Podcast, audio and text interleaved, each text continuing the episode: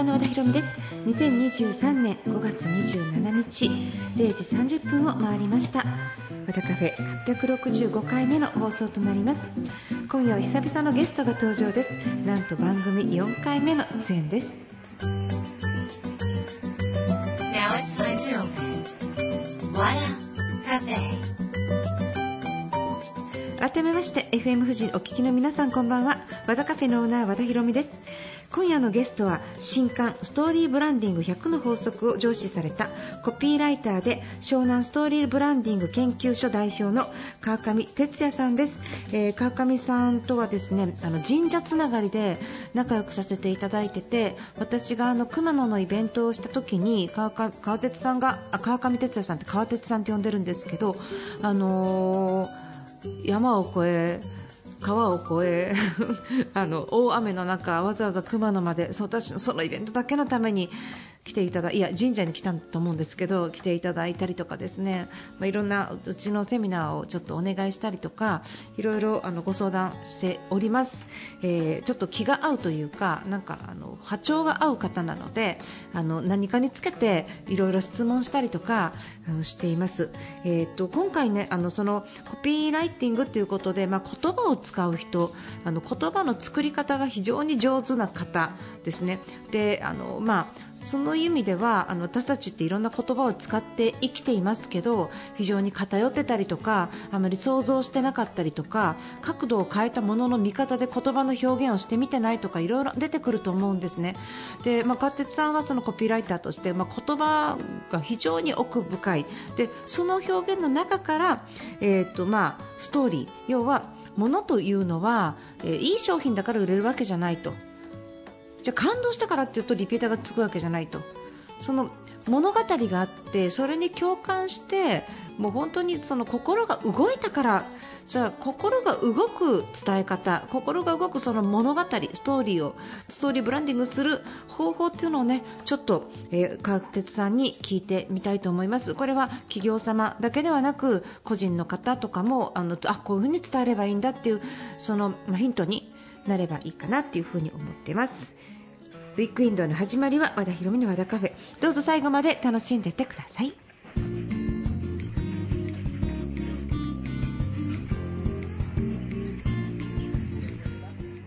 曲はティーラー・スウィフトフィーチャリングエド・シーラン「ラン」をお送りしました。和田博美の和田カフェ。ここからはゲストの時間です。今夜のゲストはコピーライターで湘南ストーリーブランディング研究所代表川上哲也さんです。こんばんはよろしくお願いします。はい。FM 富士を聞きの皆さん、川上哲也でございます。よろしくお願いいたします。はい、え川上さんよくラジオ聞かれるんですか？ラジオ結構ね、ええ。あの昔、うん。中高生の時むちゃくちゃ聞いてたですし、はい。あの実はラジオの仕事、ラジオ CM とか、ええ。ラジオドラマとかを、ええ。まあ、この本を書くような前とかっていうのはええ。結構たくさん、もう腐るほど書いてました。あそうなんですか、はい。腐る腐った。腐るほど ラジオ CM を本当にものすごい量を、まあ、楽しいんですよね。テレビももちろんね、うん。あの CM もいっぱいやってたんですけど、テレビだと必ずなんかうん。どっかで揉めるんですよ、はいいろんな人がいろんなことを言うんですけど。わかる。うんうんわかる。あのうん。ラジオはほぼ誰も言わないので あのとてもストレスのかからない楽しいです。よこの番組もそうです。ラジオ番組も、はいうん。みんな好き勝手喋れますよね。はいなんかこのラジオの自由さってテレビでは作り出せない、ねいいですよね。や本当に私もラジオ大好きなんですけど、はい。うん。ああの川上哲也さんの声初めて聞くリスナーの皆さんいらっしゃるかもしれませんが、えっと、川上哲也さんは、えっとまあ、コピーライタはい。ーとしても有名な方で、あの企業のブランディングあとあとマーケティングのお手伝いとか、まあ、コンサルティング含め幅広く活躍されてましてそして、えっとそのマーケティングやコピーのあの本とかね、まあ、今回ご紹介するストーリーブランディングで川上コピーねとかそういうのや数数々の言葉も生み出されています。えっとね著作も多くって川上さん本何冊ぐらい？これが47冊。です47冊。その47冊がねヒットしまくっているというね、もう本当にもうあのしもう川上さんのこと知ってて皆さんみたいなね。で彼がまあ川上さんが教えてくださるブランディングの作り方や言葉のチョイスのねまあ本当にセンスのある、えー作り方なんかをね今日ちょっとお聞きできればと思います。よろしくお願いいたします。はいありがとうございますはいということでね、はい。え結構お久しぶり。そうかでもこの間はそう舞台の時にそうだ。来ていただきましてありがとうございます。ちょこっとしか挨拶ぐらいはできなかった、い、やむちゃくちゃ宝物むちゃくちゃ面白かったですよね。ちょっと正直もうあの行くまで、うん。あのこの歌怒られると思うからちょっと舐めてたかもしれないです。何 をどう舐めてたんですか？僕それあの結構さっきラジオも言ってたけどその頃あの舞台の脚本も結構書いてて、あの中野の横のポケットとかでも何回かあの上演もしたことあるし、他でも結構あのやってたんで、うん。まあ、だからこそ、まあ、言っても言ってもってだけだけどそんなあの、ね、あの和田さんのちょっと。まあ、お遊びかなみたいな感じもちょっと思いつつ見たけど、うん。これかなり練ってしかもあの本のね良さを、はい。しかも僕はあの宝物ね、はい。あのすごい大好きな本なんですけど、はいはいはい。それを舞台化してちゃんとその世界観もきちんと残しつつ、はい。新たにね十分に面白いエンターテインメントとしてあの消化してたんで、はい。しかも和田さんもちゃんと役者としはて出てて、はいあんな感じだったじゃないですか、はいはい。いやだからちょっと結構衝撃を受けて、ええ。もうだからあの逆に影響を受けないようにしようと思ってガードを今 何ですか？あの脚本書きたくなるとかそう舞台とかをこうやめて今ちょっと構成してちゃんとした生活をしてるのに あのその頃あのいっぱいお金も持ち出してやるしたなというようなこととかも思い出してあちょっとこれこれ脚本書きたいみたいなことを言っちゃダメだというのを思ったんで。来てください。もうもうもう大丈夫です。もうもう大丈夫です。な何も大丈夫なんですだってあの宝の全国ツアーだった時にまあちょっとねあのこっそりこうちょっありがとうございますと応援させていただくみたいな最初はまあまた東京サイエンと大阪あたりからはい一回抑えて、ま今度クラウドファンディングやってあ抑えてねそこからまたちょっと評判が良ければ、はい。全国回ると東京以上に何倍もお金がかかっちゃうのではい。ちょっと持ち出し多すぎちゃうかなってはい。心配があって、はい。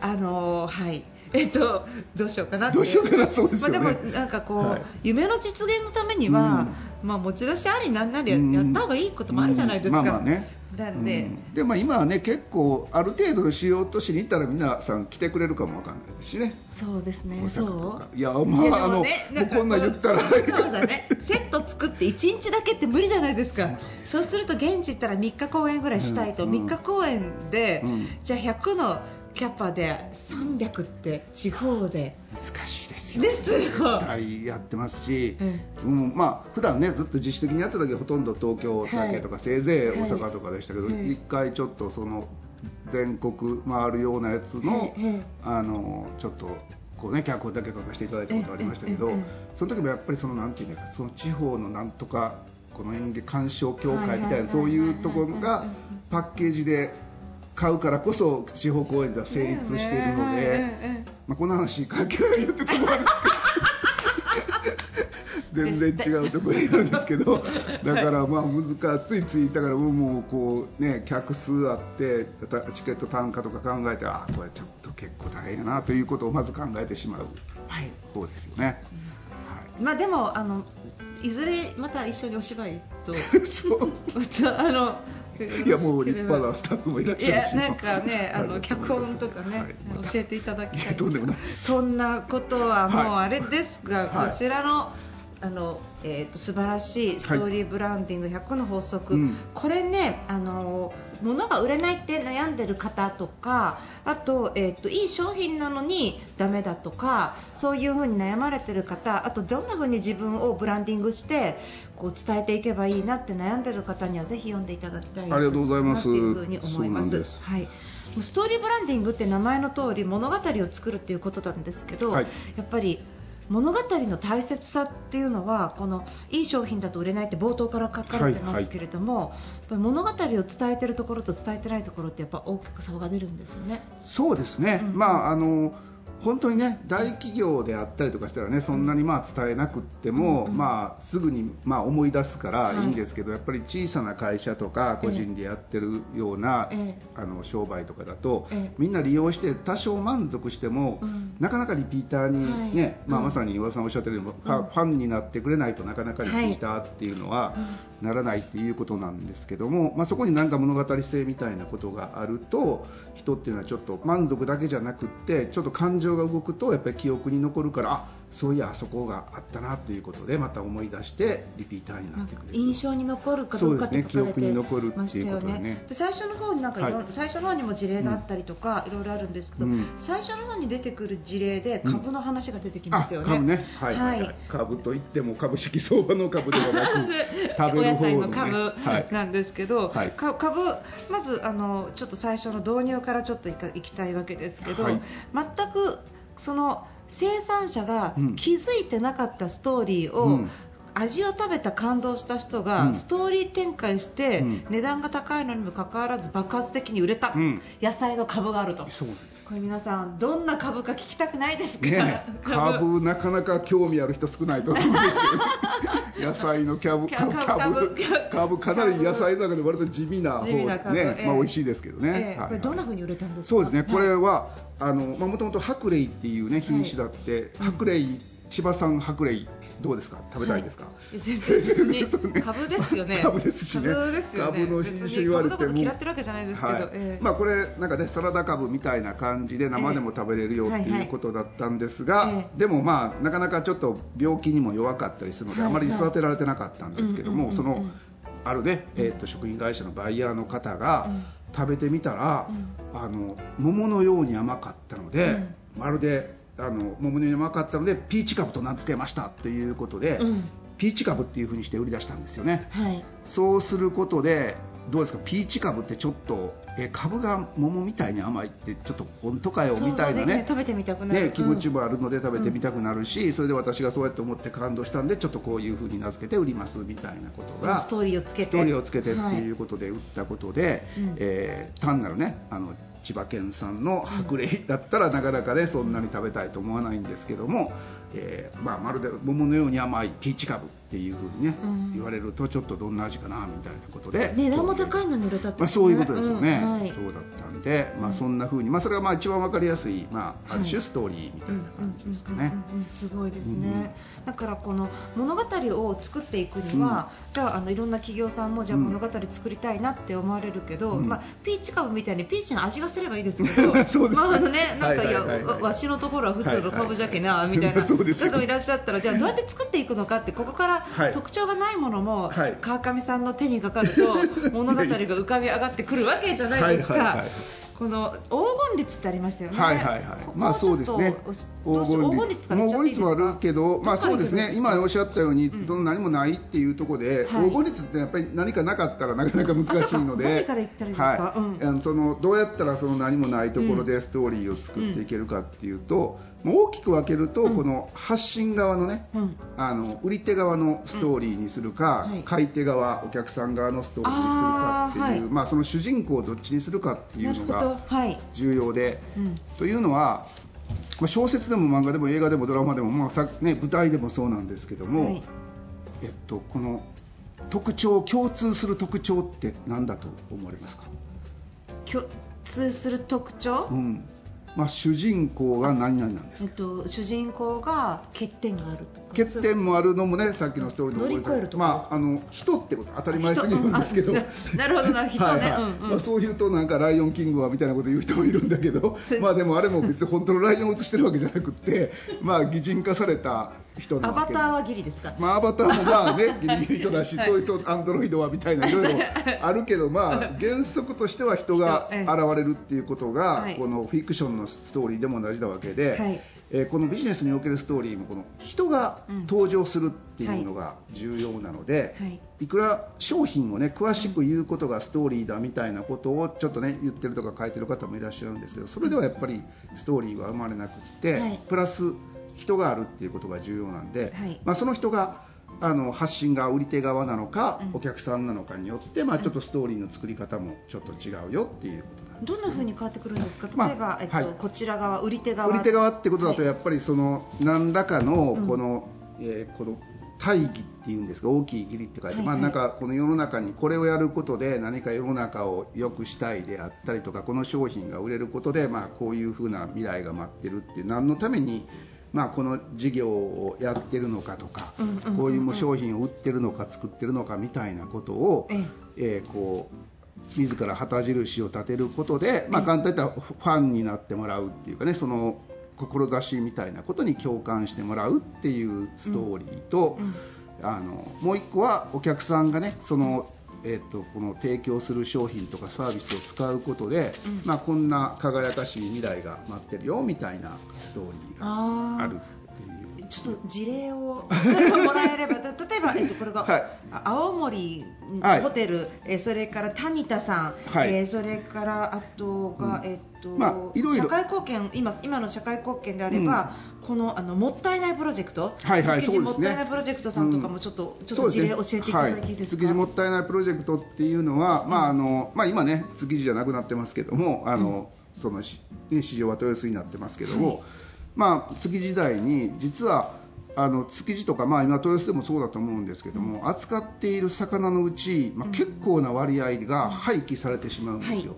その理由がちょっと傷どっか傷ついてるとか種類が少ないからあんまり有名な魚じゃないみたいなことはい。で廃棄されてるので、それをもったいないっていうことでそれを、えーそういう魚を集めて、ええ。まあ、美味しく料理したりとかええ。例えばカニなんかでも一本足がちょっとねないだけでもう市場の価格がまあほとんどもう。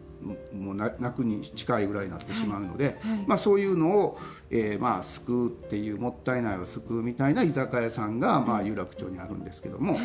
まあ、それっていうのはあの値段的にだだからすごく約束してるっていうわけじゃないのでその思いっていうかそのもったいないを救うっていうことにはい共感した人たちが、はい。えー利用しているみたいな感じ。だからあの先ほど言ったこう売り手側のそうですね。ストーリーうをん。まあ社会貢献ということはい。に根ざしたがイメージで、うん。まあ、本当にイメージ作りじゃなく本当にもったいないと思ってされている、その、えー、と志に共感する人たちが応援するっていう感感じでじで、まあ、確かうんにすごいストーリーですね。まあ、そうなんですよね、だから、ええ。ええしかもまあその、ね、選ぶ方もちゃんとあの力がある仲買人の、ねはい。人がやってるみたいなことであったりとかってはいいうことで、えーまあ、そういうふうに共感するようなストーリーをこう発信側から言うっていうのもまあ一つの動きで個人側からだったら何があるんですか？個人側そうでですよね、これ、まあここどっちかというと、この一応ね、売り手側の人っていうことのことで書いてるので、まあそうですよね。あまり、そうなんですよ。は、それぞれの商品ごとにっていうことではあるんですけども、でもまあ何か、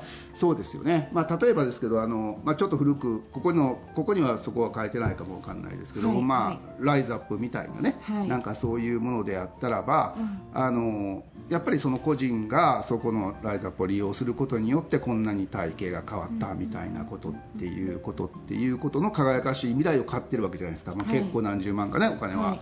かかったとしても、はい。でまあやってること自体はひょっとしたらどこでもねやってまあそれを励ましてくれてたりうん。そのちゃんとねうん連絡を取るっていうことだけかもしれないけどもそれによってそのお客さんがどうやって単に体型が変わっただけなくて多分その先にもねストーリーがうん。それによってのえーストーリーがあると思うのではい。まあそういうようなことを見せるっていうことですよね。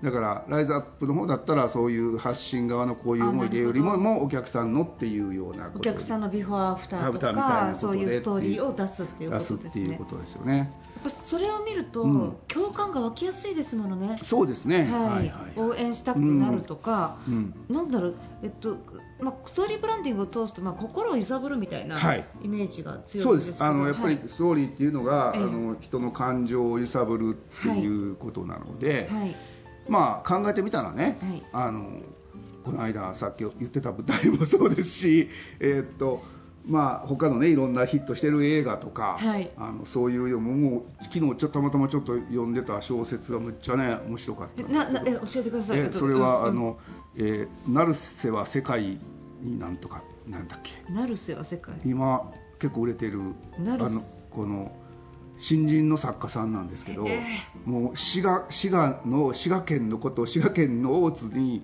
の西武百貨店っていうのが2020年になくなったんですけど、うん。もうメインはその成瀬とその西武百貨店のお話なんですけど超ローカルな話なんですけど、すごくあそうですね。な、えー成瀬は世界を取りに行くか。成瀬は天下を取りに行くでした。ごめんなさい、えー成瀬は天下を取りに行くって今ちょっと超注目っていうか表紙に有名な方の推薦コメントがドワッと並んでするというやつなんですけどもあの面白いなと思ったんですけど、まあ、そんでもね、まあ、考えてみたらあのそれも言い方は悪いですけど作り話じゃないですか。別にただのただ、まあ、和田さんのやつはね自伝も絡んでるからだけど、まあ、でもまあフィクションの作り話になぜ人がね感動するかっていうことなんですけど、まあ、これはあの分かってないんですけど、まあ、人類の謎ではあるんですが、えーなぜか人類はこのストーリーが大好きで、ね、あの残念ながらこう犬も猫もなんかすごいストーリーが好きだっていう犬や猫も猿もあんまりないと思うんですけども人間はなぜか好きなんで、まあ、それはあの心が動くと誰かに伝えたくなったりこう、ねえー感情が動くみたいなことなので、えっと、それを、まあ、ビジネスにも応用するとやっぱりオンリーワンになるしえー誰かにまた伝えてもらいやすくなるっていうことがあるかなというふうに。なるほどね。これなんか個人の方でも、うん。あの作れるんですか？自分のストーリーって。そうですね。もちろん、あの個人本の最後の方にも書いてありますそうですね。ちょこっはい。とね、えーチャプター5にね。はいはい、はい。そうですよね、うんうん。まああの個人の人でも作る場合っていうのはやっぱりあの個人の場合だと、まあ、当たり前ですけど個人なので、まあ、そのもちろんね提供したものによってお客さんが変わるっていうストーリーっていう方向もあるんですけども、えまずはやっぱりその個人が何らかの形で物語の主人公になってなきゃいけないと思うので、はい。はいまあ、そのために何か旗印になる、まあ、はい。川上コピーって呼んでるんですけど、川上コピーであったりとか、はい。えー、と他とちょっと違うね感情を揺さぶるようなプロフィールであったりとか、この人だったらこれというタグみたいなこととかっていう、はい。まあ、この三種の神器みたいな書き方をしてますけども、はい。まあ、そういうことをきちんと伝えていくっていうことが、まあ、必要なのと、うん。まあ、もう一つはやっぱり最初に何かこう一点突破じゃないですけどこの人、まあ、和田さんだったら営業みたいなね、はい。えー最初にそれがなかなかきちんと,、えーっとできてないと、最初からいろんなことををややりすぎてるとこの何の人かあんまりよくわからないとなかなかそこへね行かなく。い今わかんないかも。いやでもそれはいいですよ。あの一点突破して営業の和田さんがえやる、まあ、舞台であったりとか小説とかっていう、それがあるからこそおいいわけなので一点突破したら、まあ、例えば有名な、ね、フレンチシェフが作るラーメンみたいなことだったらばあのちょっと興味湧いて食べたくなるけど、まあ、あのラーメンも得意です。カレーも得意です。フレンチも何でもできますみたいな、ね、あのそんな有名なじゃない方で最初からそれを言ってもなかなかこう。えーあのはい。こう食べたいと思われないように、うんうんうんうん。まずは何かで認知されたら、うん。えーその後はいろいろ広げていってもうん。いいかな、あだからまあこれちょっと手前味噌だけど私自体もあのまずはストーリーの川上さんというふうにうん。覚えてもらうために最初の何冊かはもう基本テーマはストーリーばっかりだったんで、まあ、本当とねあのコピーライターなんで言葉っていうことももう一つの,、あのあったんですけども、はい。あえてまあストーリーばっかりを言ってその後ある程度浸透してからまあ言葉であったりコミュニケーションであったりとか、まあいろいろそうですねやってるっていう感じですね。ここにね、うん。たくさん事例があって、はい。なんでこんないっぱい情報知ってるのかってい やいやこれなんか辞書みたいによくこんななんか普通ね皆さんこれを調べようと思ったらねもう1個調べるだけでネット検索すごい大変で大体どのキーワードで探せばいいのか分かんないみたいなどんなアンテナ張ってたら、はい。ここまでのはい100個の情報ですよ。がね、まあへまあ、他にはノウハウがあるので、はいすべて事例ではないんですけど、まあ、半分ぐらいは事例が。そうですね。はい。50うん。100のうち50以上は事例です、うん。でこのどういうこと？ということ？そうね、まあ、これは、まあ、ちょっと実はこのストーリーブランディングっていうテーマにした本っていうのが、ええ。実は2014年の、まあ、はい。ものを売るバカ以来、まあ、はい。その前には2冊目のちょっとタイトルが長い本のね、はい。えーがあったんで、えええー5年ごと5、6年ごとぐらいに一冊みたいな感じだって久しぶりだったので、はい。まあ、その間にいろんなところで紹介してたやつとかも、まあ、ちょっと、あのアップデートの情報も組み入れつつ、はい。うんだからまあちょっと集大成的にそういうこともちょっと入れてるって感じですかね。そういうことなんですね。そうそう公演とかでも紹介してるようなものとかもね、ええ。また、まあ、あの再度入れたりそれで当初はでも、まあ、ちょっとねコロナの状況もあって、はい。こう結構ちょっといろいろ状況が変わってしまったみたいなところとかも結構実はええあったりとかか？あるんでの中ではそのコロナの前まででもいいいんじゃないかなというふうに、ええ。あのこそっと思ってたんですけど、ええ。あの編集者の方からいやいやそれはちょっとでも今新しい本を出すならちゃんとあの最新のやつも、まあ、変わってなかったらそれでいいんだけど変わったらちゃんと一応はあのきちんとアップデートしなきゃダメだみたいなことでそうですね。いろいろちょっともう一度また調べたりとか。どうやって調べたんですか、まあ、いろいろあの直接っていうのもあるですし、はい。まあ、そのネットでね調べるのもあるし本とか、まあ、新しい記事がね、そうでうん。またその前に書いてたところでも新しいこの記事がねなんかはいいろいろ出てたりみたいなこともあるので、はい。まあ、そういうような感じで、うん。あのひたすらそうですね。だからまあ意外にもう割と以前のやつとかも使ってだから割と楽に書けるかなと思ってたんですけど、うん。あの途中からかなり大変だったということに結局はなった。後半に従ってですかねそう後半とかねそうそう。なんか事例のやつがね。事例がぐわーっと後半戦からこううううそうそう。だだだだしかもそれをちゃんとアはいップデートしてくださいとか、すごいと思います。あのそういうことで言われたんで、はい。あのなんですよで、まあ、ちょうどねこの編集者の方があのそのものを売るバカっていうその当時は角川だったんですけど、はい。の方がちょっと今この会社に日本能率協会マネジメントセンターに移られたんで、はい。まあ、それなんかしましょうかみたいな話の中で、うん。そういやそれ以来このストーリーブランディングの王道な本を出してなかったなということに気づいたんで、まあ、これをちょっとやろうかっていう話になってです。皆さんぜひこちらの本をですねあの読んでいただいて、ストーリーブランディングっていうことにか限らずね、はい。あ限らずね。そうななんかこのあなんかこんな風に工夫したら成功したんだっていう、うん。はいはい。なんかそういう角度から見てもらってもなんかビジネスのヒント、うん。まあ、個人のヒントにもなるしあと,、えっと誰かに何かを伝える時のうん。言葉が非常に伝わりやすい言葉が生まれやすそうな気がします。おっしゃる通りですよね、はいはいだからうん。その事例は本当にそういう使い方もね、うんできるように、まあ、ストーリーブランディングみたいなことをね大丈夫に構えなくてもその事例の一個でも参考にして商売の参考にしていただいたらまあこ新の橋とかでねおじさんたちがみんなね自分のストーリーをね 語り始めて。まあ、そうしていただいたらこのこの本の値段の、まあ、少なくとも10倍100倍ぐらいの値段は、ね。はい。あの元を取っていただけるかなというふうには思いますわかりました、はい。次はなんか本とかもう企画決まってるんですそうですね。これ早い。もうすごい。いやいやいやと。何ですかその人気ぶりは。人気じゃないんですけど、あの児童書をちょっとここ何冊かえ？あの6月9月は多分児童書になるどえどこから出すんですか？えっと6月は学研さんで、9月は講談どん。な内容なコピえ6月のやつは、うん。まあ、簡単に言うとこのもともとねその協調者の小川さんっていう方と協調になるんですけどもその方がまあ小学生のお子さんを持っていらっしゃるんですけど、子供がもう今あやばいマジかえぐい。まあキモいぐらいのあ語彙しかないっていうことで、まあ、自分もそれを言ってるんだけど、うん。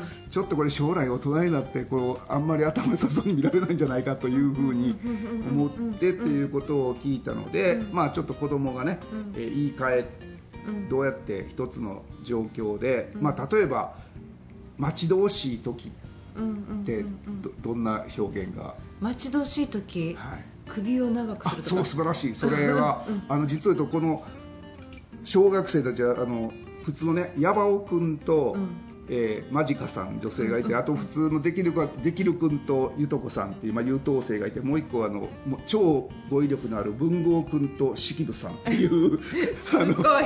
6人のええキャラクターがいてある状況でいろいろ言うっていうことなんですけど、今言ったように待ち遠しいやばい待ち遠しいみたいなことは山尾君で、えーできる君は今首を長くしてまなるほどあ文豪君はじゃあなんて言ったでしょう？文豪君なんて言ったんだろ僕もその言葉知らなかったんですよ。恥ずかしながら。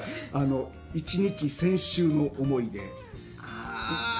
一つの日が千の秋ぐらい待ち遠しいみたいな。すごいまあ、そういう例えばそういう謎をいろいろと。どうしてそんなこと思いつくんですか？いやいやいや思いつくっていうかいやいやそう日本オタク日本のそうそう。川鉄さん超超オタク超ですよね。オタクですよなんか一回調べだそ調べ出すと。れもうたまんないでしょうね。学なんか。何でもかけちゃいますね。そうちょっとだからこの今年来年は実は自動車を中心にえ行きたいなっていうふうに。えうわー羨ましいです。いやいやまた。かけてそんなことが。いやいやいやいやいやまたいいな。小田さんもえ？絵本とかやられてる仕事は絵本一冊しかやってない。そうでしょ、まあ、またなんか小説をね。小説なんかすごいえいつ出るんですか？いやでもねこれ6月に初行になっちゃったんで、はいはいはい。もうちょっと先かな7 7月と思ってたけどなかなかね。7月9月もうなもう。なかなか時間かかりますね。ね。何回も何回も赤入り入っちゃうんで。ね、村上春樹さんもまあ大体1年以上はあの、公演ですよね。するらしいんでちょっと。いや本当に早くやりだからもうその間に他のものを書いてみたいなはいはいはいはい。ね感じになるのかなとは思ってるんですけど、はいまたなんかいろいろ対談とかね。あの、はい。ぜひぜひ。なんかできたらはい。よろしくお願いします。またうちのセミナーも、はい。うちでもまたお願いします。そうですね。またすごい ヘビーなやつ、はい。本当ごめんなさい。去年は一度も和田さん現れもしなかったですからね。放置。今度はぜひ笑われいやいやまあそうまた大丈夫完全任せっきりそうですね。ありがとうございます。すいませんでした。はい。よえーということで、えーはい。本日のゲスト川上哲也さん、はい。お呼びいたしました。ストーリーブランディング100の法則のご紹介になりました、川上さんどうもあありがとうございました.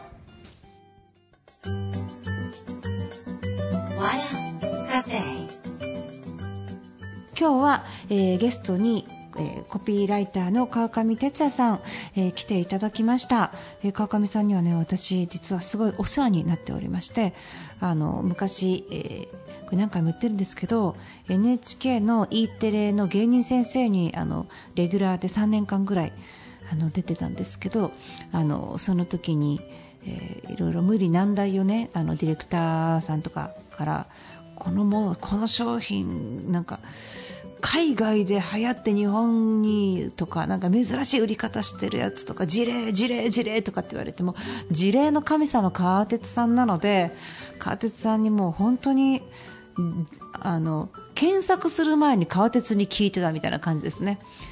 なんかでなんかそれもね一生懸命答えてくださるんですよ。であれ僕が言うたのにみたいな。あれ僕が言うたのにあれ僕が教えたんやみたいなね。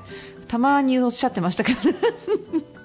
まあ、やっぱ自分でちゃんと考えたこともあるんですよ、でも本当にまあそうやっていろいろねあのお世話になりました、で今日川鉄さんねあのお土産持ってきてくださったんですけどあのこう悪い人にしか見えないお土産らしくて私にはどうしても見えなかったんですよ。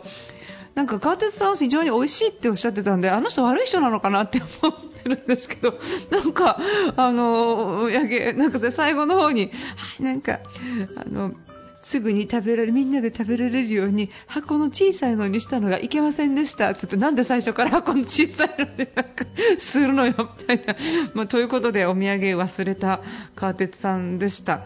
であのちょっと面白い方なんですけれどもあの私たちはあのエアーでねあのお菓子をあの見えないお菓子を いただいてありがとうございました。ということですね。